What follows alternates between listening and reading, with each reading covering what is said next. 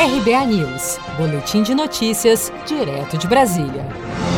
O Brasil já registrou 109.888 mortes causadas pela Covid-19. O número foi divulgado na atualização diária do Ministério da Saúde na noite desta terça-feira, 18 de agosto. Nas últimas 24 horas, foram registrados 1.352 novos óbitos. O balanço oficial também mostra que 743.287 pessoas estão em acompanhamento e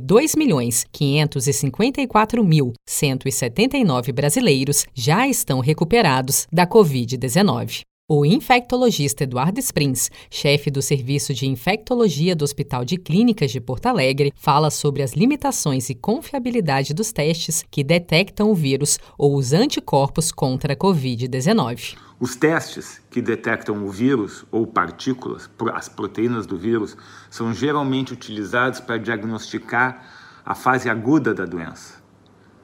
A gente não teve tempo, chance de produzir anticorpos. Esses testes, infelizmente, não são 100% positivos. Geralmente, na melhor, na melhor das hipóteses, 80% deles não positivos. Porque os testes têm limitações. Esse teste, às vezes, depende de uma contagem de vírus suficiente para que seja feita a detecção da produção das partículas virais. Ele é operador dependente, enfim, a, a secreção que é que, que é coletada no, na pessoa tem que ser muito dentro da garganta ou muito dentro do nariz, então isso depende de uma técnica adequada para a sua coleta. E depois tem os testes que detectam anticorpos. É bom salientar que esses testes que detectam anticorpos, a maior parte deles não foi validada para nossa população, então a gente não sabe ao certo quão bom ou quão ruim eles são. Esses testes eventualmente nos ajudam na detecção, no diagnóstico da doença ainda aguda, quando o PCR é negativo, mas já teve tempo a pessoa de fabricar um, alguns anticorpos. Então, isso geralmente a partir do décimo dia, talvez nos po possam nos ajudar.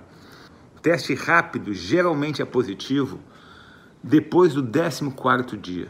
Dados atualizados mostram que o número de casos confirmados de Covid-19 subiu para 3.407.354. Somente nas últimas 24 horas foram acrescidos as estatísticas pelas secretarias estaduais de saúde, mais 47.784 registros de pessoas infectadas pelo novo coronavírus no país.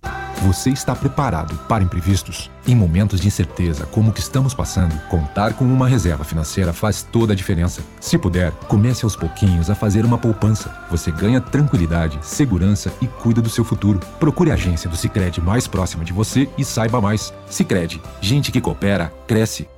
Com produção de Felipe Andrade de Brasília, Daniele Vaz.